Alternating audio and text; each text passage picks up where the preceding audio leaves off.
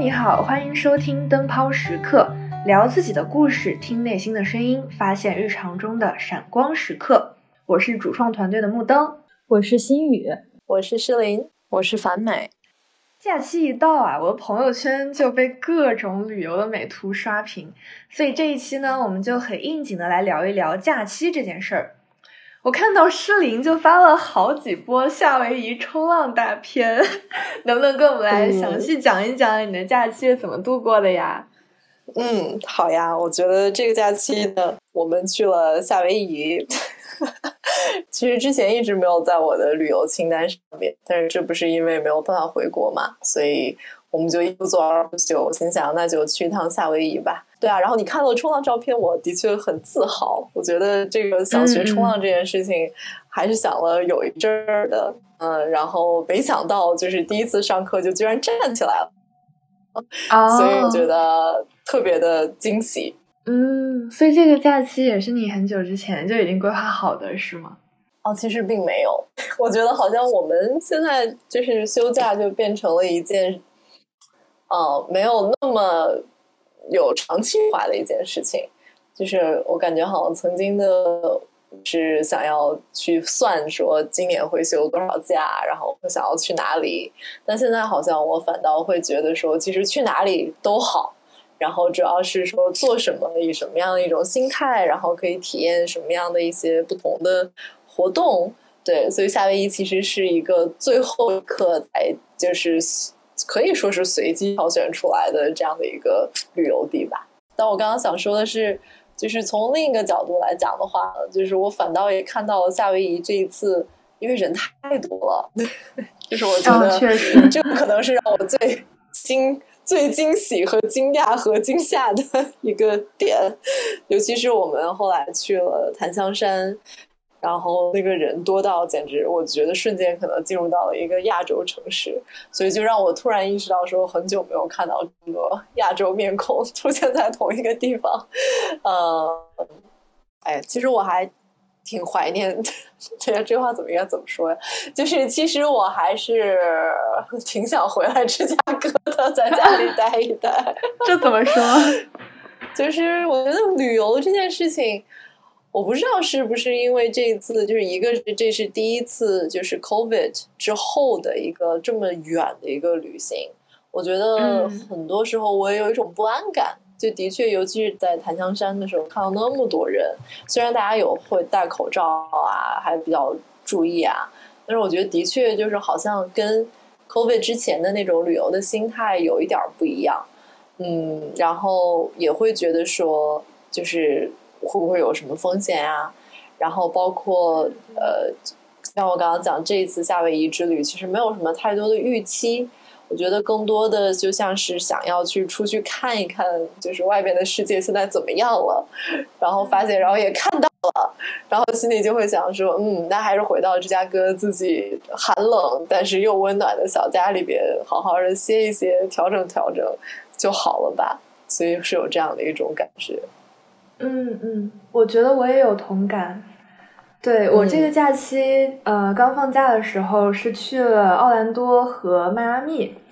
嗯，对这两个我朋友圈几乎好像所有人都去了的地方，然后就是先玩了四天的游乐园，然后去迈阿密的海滩上面去了一下，然后我就觉得，嗯，就觉得那个地方对我来说可能是把我从芝加哥的这个环境里面往外拔了一拔。然后让我去看到了一下外面的世界现在是怎么样的，然后发现佛罗里达人特别佛，都不愿意戴口罩。然后但是但是所幸在那边，呃，就是也也没有被感染，然后也没有被 expose。对，然后就相当于从冬天到了夏天，到了一个完全不一样的环境，就整个心情会有一个改变。然后最后回到准备回芝加哥的时候，在飞机上面竟然真的有了一种要回家的感觉。对，就发现原来在对吧，在陌生的国度竟然也有了一个让我产生了归属感的地方，这种感觉还挺特别的。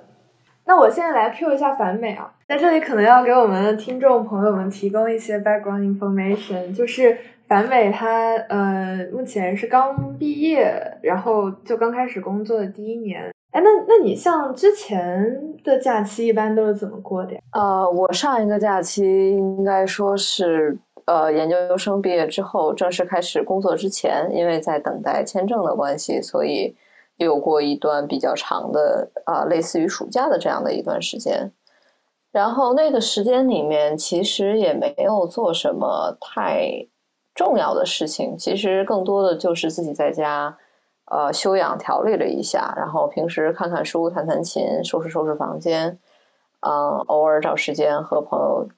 出去吃个饭、聚一聚，这样。嗯，想起来好像没有什么特别有纪念意义的那种 flagship 的活动。嗯，听起来是一种很 chill 的日常。嗯，没有什么轰轰烈烈的安排。对对，哎，那我其实很好奇啊，大家假期前会不会给自己定 flag 呀？你这样说，我就想起来小时候好像假期什么要读多少书啊，什么要要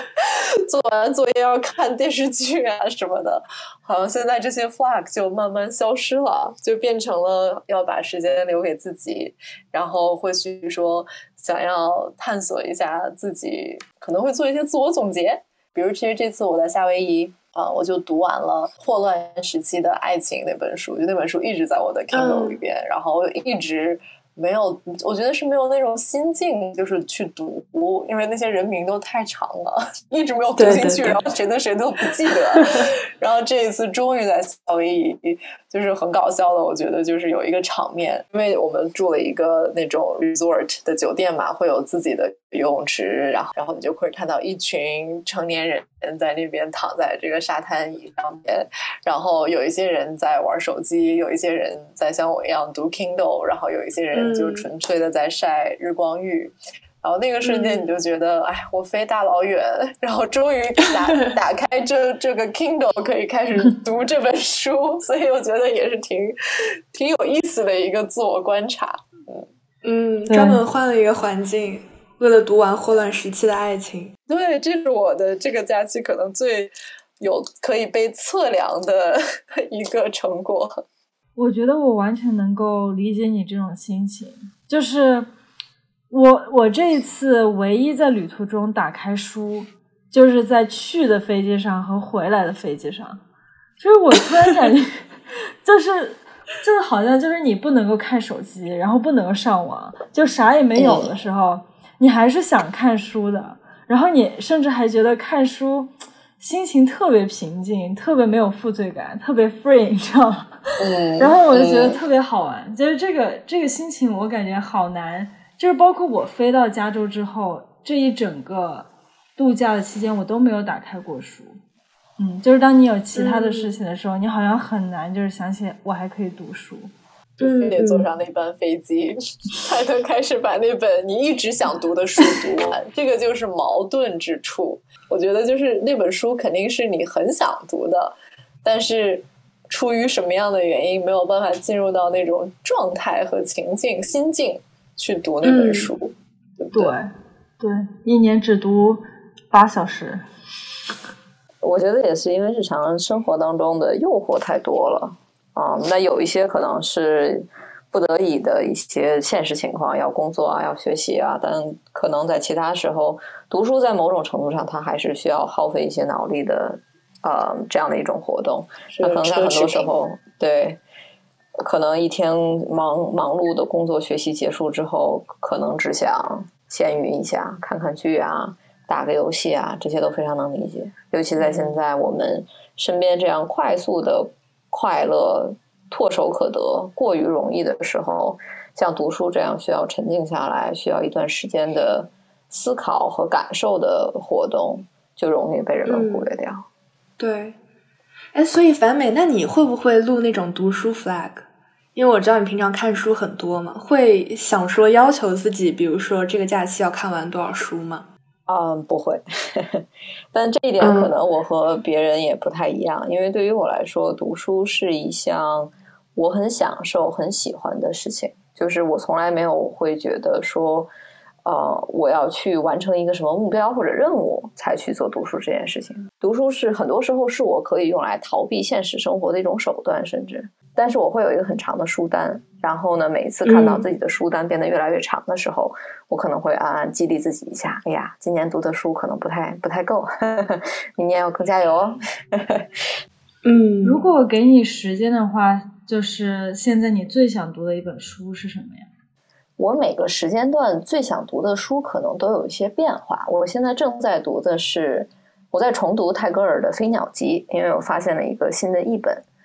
然后还在读《存在主义咖啡馆》这本书，倒是我久仰其名，因为我本科其实是学哲学的嘛，所以其实当时写了一些和存在主义相关的论文。但是这一这一本面向大众的一个很不错的科普读物，我反而一直没有读过，所以现在把它拾起来再读啊，也是很怀念当年本科。这个两耳不闻窗外事，一心只读圣贤诗，一心只读圣贤书的美好时光。我还挺惊讶的，因为对，因为樊美给我的印象一直是那种非常 organized person，所以我会我会以为他在假期也非常 organized。就比如说一二三，我今天早上要做啥，晚上晚上要做啥，然后我假期要学什么东西，读什么书，都会一个一个的列好。对，这个也是给了我一个启发，就是。也许我们的假期不一定非要立立 flag，也许它也不一定非要非常的 organized，它可能对我们的意义就是一个放空的阶段。然后从这个放空的阶段中，我们可能会有一些不一样的收获。不知道你们对于这一点是怎么看的？我觉得一个假期开始，我觉得我一开始就是前三天应该是什么事情都不会做的。就是这三天，就是让我忘记我是一个有 plan、有计划的人。一周之后，然后才会慢慢的想，我可能还会想做点啥，然后我就去做一个可能跟我平常生活完全不一样的事情。就比如说，我去学画画，我去学陶艺，或者我去学咖啡，就是这些事情全都是在假期里面，就是没有什么事的时候发生的。嗯，所以说，我觉得假期也是一种机会，说你能够。完全变成一个跟你平常完全不相干的一个人的这种时候，嗯，就是你可以从这个过程中其实发展很多新的爱好，你可能以前完全没有预料过的。对，你你你咖啡师的爱好是不是其实就是从假期当中发展出来的？对对，就是疫情期间什么事情都没有，就每天可能睡到中午起床吃个饭，然后逗会儿狗，嗯，然后。就没啥，晚上吃个烧烤，然后一直都聊天，就睡觉了。就一天每天都这样过的，但是总有些时候你刷刷视，对 刷刷视频啥的，你就会发现，咦，我今天可能想喝杯咖啡，但是我不会做。那这个东西学起来难吗？那我就试试呗。就是这个事情就这么开始的，就很多事情我觉得都是这样开始的。就包括我可能以前喜欢拍照片也是。就是我妈种了一个花，然后我觉得这个很好看，但是我可能就花了一下午就拍她那朵花。就我觉得这些事情可能你真的很难在日常生活中花这个时间跟心思，但是这些事情一旦做成了，就感觉这些事情就变得很重要了。就是哪怕很多年之后我再翻回去看到我给我妈妈的花拍的照片，我突然觉得那个就是一个 moment，好像胜过生活当中很多你觉得很重要的 moment。我觉得心雨说的让我想到，就是比如刚刚说心雨说自己拍一朵花儿，就是可能有一些人我听上去会觉得说，天呐，这就是拍一朵花是为了什么，对吗？但是其实你对于你来讲，拍那朵花儿和那个下午，可能包括它现在还在你整个的记忆当中是闪闪发光的，就说明这件事情对你很重要，就是这个意义其实是你赋予它的。曾经在我上大学的时候，好像当时。就是学社会学嘛，我记得当时我忘记听谁说，就是 people are meaning making machine，就是人是制造意义的机器。说到底，包括刚才木东说的，就是我们激励的 flag 呀，然后这种充实感呀，所以其实都是我有些人要飞到夏威夷才能去读那本书，有些人才要在飞机上才能读那本书。就是我们去创造一个环境和一个氛围，让自己跟自己觉得。有意义的事情相连接，然后当你进入到那个意义的时候，进入到那里边了以后，其实一切美好的事情就都已经在发生了，对吗？不管他是读书，还是冲浪，还是拍一朵花儿，还是做咖啡，还是什么都不干，对吧？我觉得这个其实才是假期的意义。刚刚听大家描述自己的假期，感觉就是有听到诗琳去夏威夷旅游，然后呃，星宇去加州那边旅行，然后樊美。虽然目前暂时没有假期，但是在波士顿也换了一个环境。那想问你们，经历过这个假期之后，会觉得自己心态有发生什么转变吗？我觉得我的一个立马产生的想法就是，可能这辈子我不会再去夏威夷了，因为太远了。嗯，一生一次，一生一次，一生一次足以。嗯，回到生活的话，其实我可能。我觉得这也是一个成长吧，就是我觉得对于我来讲，好像现在这种，嗯，所谓假期和工作，或者说是跨年不跨年的这样的一种人为的时间界限的那种，就是界限感会越来越清淡了。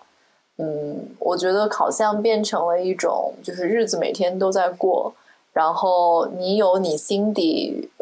知道的你想要去做的事情。然后你也知道怎么样，什么样的一种精力分配是自己比较就是在行的，所以可能就变成了就是在每天的一种生活当中，怎么去帮助自己把每每个每个时刻的状态去调整好，所以好像那种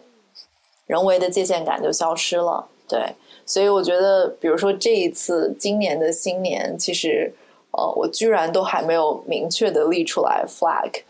所以我觉得我也挺震惊的，然后我就去问自己说：“哎，为什么今年我都没有把自己的这个 to do list 就是一项一项都列好？”后来我就发现说，是因为其实我觉得我都知道了，就或者说是我觉得我只要 repeat 我去年。再次坚持，就是我只要继续去坚持我去年开始做的事情，然后去保有我现在生活当中保有的这些人和事，我觉得就已经又是一个非常棒的一个新的一年。所以好像没有必要去重新去列那个清单，因为那个清单好像没有变过。所以这个是我最近的一个觉察。嗯，就我咖啡老师，其实他接受一个采访，当然我跟他谈话当中，他也多次。说到，就是因为他经常被问到，你为什么觉得就是做咖啡是一个对你来说正确的职业道路？就是他说，当你做这件事情的时候，你感觉什么都是对的，那这个事情就是对的。然后我就觉得假期就是这样一个过程，就你平常可能太忙的时候，真的没有时间去思考什么是对的，什么是不对的。你可能看到的是。就是我今天的书有没有看完，考试有没有准备好，然后我找工作了没？就是你更多的思考的是这些问题。但是当你有一个空的时间的时候，慢慢的，就是对你来说没有那么重要的东西，它会自动就淡化了，能被你就是想起来，在你有时间的时候，你觉得做这个事情很重要的事情，我觉得反而这个东西就会浮出水面。嗯，我觉得心宇其实你是比较幸运的，因为你的内心其实你的内心的声音是可以冒出来的。就像你刚刚讲，我也想提供另外一个视角，就是我觉得当然也有，因为也有很多人，我觉得其实是很纠结和矛盾的。嗯，比如说有时候他呈现的方式是我想要的东西很多，对吧？我的精力不够，然后我想要做的事情很多，那这个时候怎么办？我前两天在看。啊，就是一本，就是呃，是 Angela Duckworth 写的那个《Grit》的那本书，它里面就在讲一个例子，就是说怎么去设定目标。他就在说，巴菲特啊，好像曾经跟年轻人讲过，就是说你要怎么设定目标呢？就是比如说你在一张纸上写下二十五件你想要做的事情，或者说你觉得这二十五件事情都是你的目标，然后。写完这二十五件之后，然后他要勒令你勾勒出其中的，比如说三件还是五件，然后你要被迫去做这样的一个优先级的一个排序或者取舍，对吧？五件里边，二十五件里边选五件，然后巴菲特会告诉你说，你此时此刻要格外注重那另外的二十件，因为那另外的二十件都会是以诱惑和 distraction 的形式呈现在你面前。当那另外二十件出现的时候，你就要告诉自己说，这二十件不是我生命当中最重要的那五件事情，所以我不应该花费任何的精力去做那二十件当中的任何一件事情。对，所以我觉得，其实很多时候我们生活当中都会有二十五件、一百件，就是你会觉得说你想要的事情特别多，而且他们都很有趣，都很重要。但是很多时候，可能你内心的声音反倒就是在这种嘈杂的混音 mix 当中被被削弱了，对不对？然后你就会陷入到不同不停的这样子的一些 searching 的过程当中，就比较辛苦。我最近其实最常想的一个问题是：如果我这么喜欢咖啡，那是什么原因让我觉得非要就是做一个其他的职业的同时学咖啡？这是我最近思考最多的一件事情。嗯，我目前还没有答案，但是我觉得这是一个我，嗯，应该要深深的问自己的一个问题，就是我是在其他什么事情上发现了意义呢？才让我觉得可能跟咖啡这件事情同等重要。就是就像诗林说的，我正在混淆掉我真正重要的事情，maybe 是咖啡。但是我现在在做另外这二十件事情，嗯，还是说，星宇，你做咖啡是为自己，还是为别人，或者说是为一个所谓的一个更大的一种影响，或者说是成就？它可能涉及到一个很底端的价值排序，比如说咖啡代表的是你自己的热爱，然后别的职业可能，比如说代表的是你现实方面的一些需求。比如说物质上的呀，经济上的呀，或者是成就啊、地位上的，然后就看你要怎么去对它进行一个排序。对，我觉得我也有类似的一个思考。我觉得最近有时候会在想，就是包括做石飞堂做了一年多一点儿，然后我也在，我觉得我也一直在这个钟摆的两端在摇摆。就是做石飞堂，一个是我可以把它做成一个完全是一个我。自给我自己带来非常多愉悦、快乐、友谊关系和一些付出的一个社群，我也可以想要涨粉，想要扩大影响力，想要知识输出或者怎么样。我觉得我也在想这个问题，就是说徐飞堂之于我，还是回到我们今天可能这个关键词，我觉得是意义，对吧？就是这个意义更重要的是什么？是我的表达。还是我对他人的一种影响，还是还是什么其他的东西？诗林，你觉得石飞堂就是不是只局限于现在，就是稍微放长远一点？你觉得这个事情对你最大的 cost 是什么？我觉得可能对于我来讲啊，因为我其实是一个不是特别有长性的一个人，可能除这这世界上目前除了读书。和谈恋爱这两件事情，我觉得好像没有做过很长一段时间某一个具体的事情。嗯，我挺想让，我挺想让石飞堂变成我人生当中的一个，就是一个呃一个底调吧，就是一个 base。对，就把它变成，我就把它变成我的一个呃习惯或者常态。所以，如果是以这样的一个视角来看的话，我觉得。这个 past 就是生命本身，就是就是你的都不是时间了。我觉得真的就是说你你的一种就是 living itself，就是你的存在的这样的一个，你会把你存在的一部分的脑力、时间和精力，嗯，放在这个盒子里边，然后你会对这个盒子对它产生非常多的啊 attachment。对吧？对他产生非常多的呃依附的这样的一种感觉，对。所以，我们假期继续做石飞堂这件事，也是因为我们投入了很多的 attachment。然后，我想心宇刚刚问那个问题，就是你你假期想的最多的问题是什么？可能也是想说，嗯，就是有一些问题你可能平常来不及思考，然后你在假期这个很难得的时间段，你有了这个机会去思考。对，真的很忍不住 Q 反美回答这个问题。传媒主要是觉得自己的没在对这个问题没有一个很好的答案，或者说可能还是在这个思索的路上不断的前行。可能最近想的比较多的有一些问题会比较存在主义吧，比方说我是谁，我从哪里来，要向哪里去，是吧？啊，听起来就比较形而上。但实际上说成大白话呢，就是我想过一种什么样的人生，我想成为什么样的人。嗯，那如果说自己之前的一些设想，可能和自己之后的一些规划，也许不一样，出现了改变。那什么样的改变是好的？什么样的改变是可以接受的？我怎么样去判断自己，呃，处于一个什么样的状态？这些实际上是我最近有在反思的一些问题。但因为自己还没有一个很明确的答案，所以讲出来讲给别人听，感觉也还是处于一个很模糊和朦胧的阶段。嗯，所以我有一个想法，就其实我们对这些我们平常在思考的问题的一些答案，哪怕它只是一个非常朦胧的答案或者是想法，它其实也是我们假期或者是说空闲的生活。所带给我们的一种收获，我就想到，嗯，前面诗林其实有提到，嗯，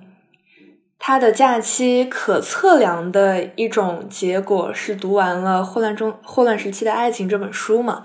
但我们其实回想起来，假期中其实有很多不可测量的收获，但这种不可测量的收获其实往往被我们忽视了。对，我就在想，是不是我们太习惯于以一种量化的方式去标记我们的生活，以至于我们甚至有点对于这种思考，或者是说无难以量化的瞬间，其实是不习惯去应对的。比如说，我假期前我可能会规划说我要学什么东西，然后我要看什么书，然后后来发现，后来发现，呃，比如说我又看了另外一本书，就发现别的书也挺有意思的。然后突然就倒戈向了别的书，然后之前的计划，之前看书的计划也没有完成，然后或者是我突然就是想把我旅行的照片整理起来，然后我就边整理边整理着，发现我可以写一篇推文，然后我就发出了这篇推文，就是属于它完全计划之外。呃，你要说我假期前的 flag 完成了吗？那可能是没完成，但我又有了一些意想不到的收获。对，所以我就觉得这个其实挺难量化的，我也很难量化这些东西对我的意义是什么。对，但是我做完这些事情又很开心，这不就是假期的意义吗？过程本身，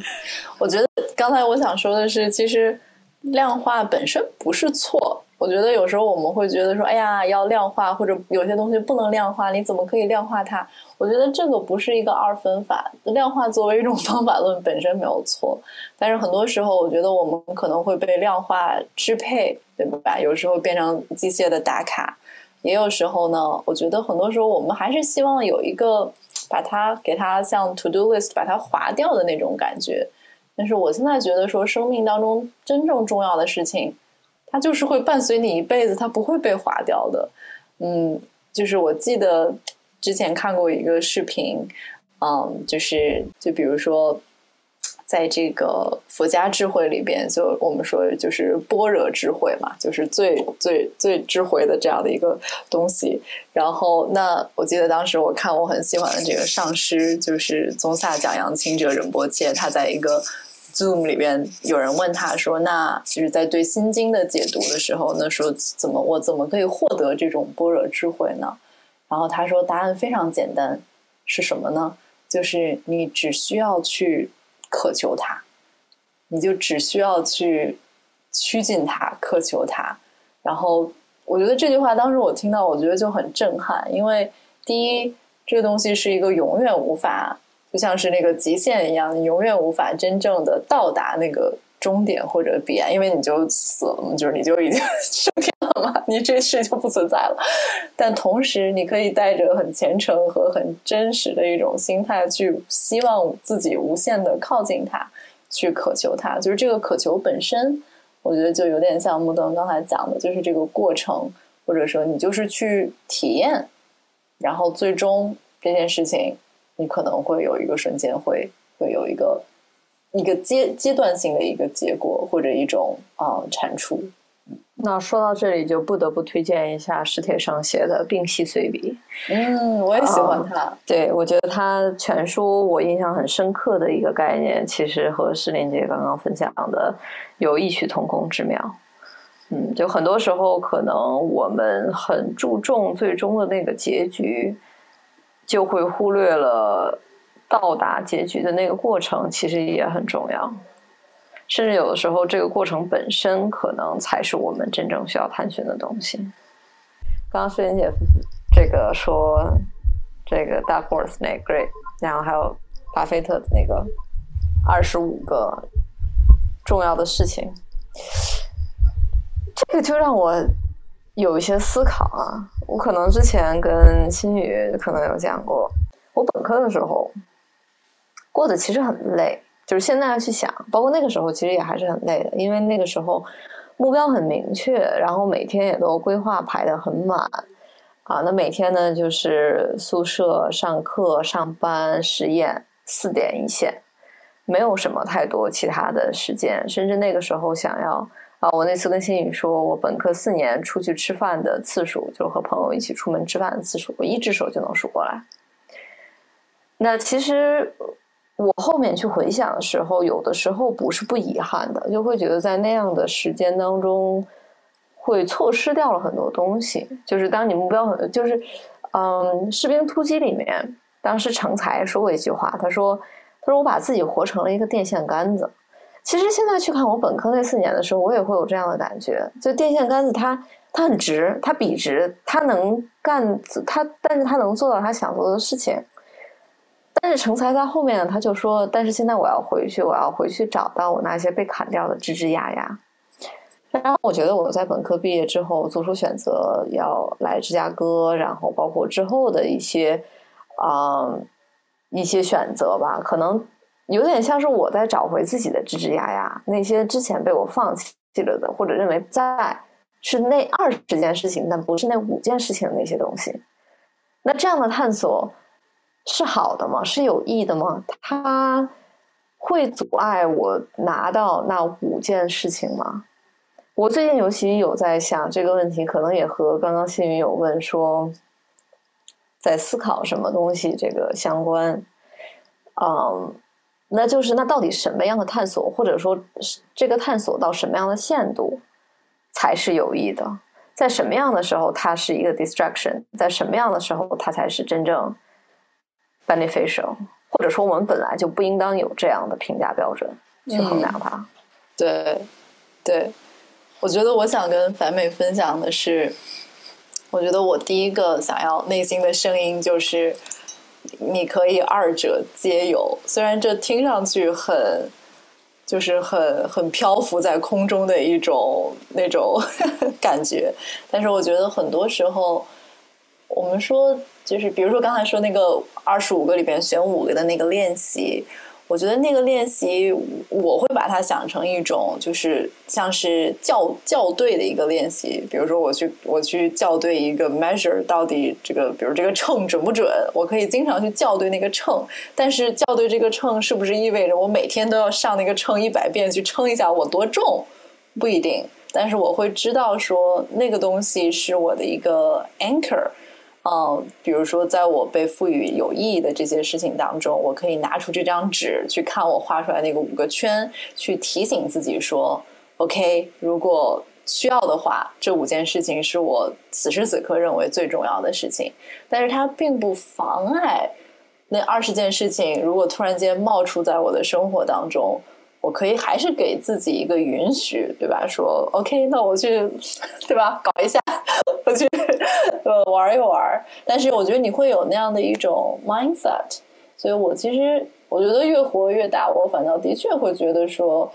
嗯，就是 you do have a choice。我也是几年前第一次听到人不断的在跟我去讲这句话，我先开始会觉得说是啥意思？这这不是就是一个很普通的一句话？但后来我慢慢慢慢会发现说。很多时候，我们以为说我们是二选一，或者我们以为说一定要找到那个最优的路径，但是很多时候其实有 multiple choices，然后你的确一直会有一个选择的权利，你是否去应用它？感谢你收听《灯泡时刻》第一期的上半期。如何判断自己是不是过度探索？看重过程会不会成为偷懒的借口？当我们站在旁观者的视角看待假期的时候，会有哪些新发现呢？我们在下半期中会继续探讨，不见不散。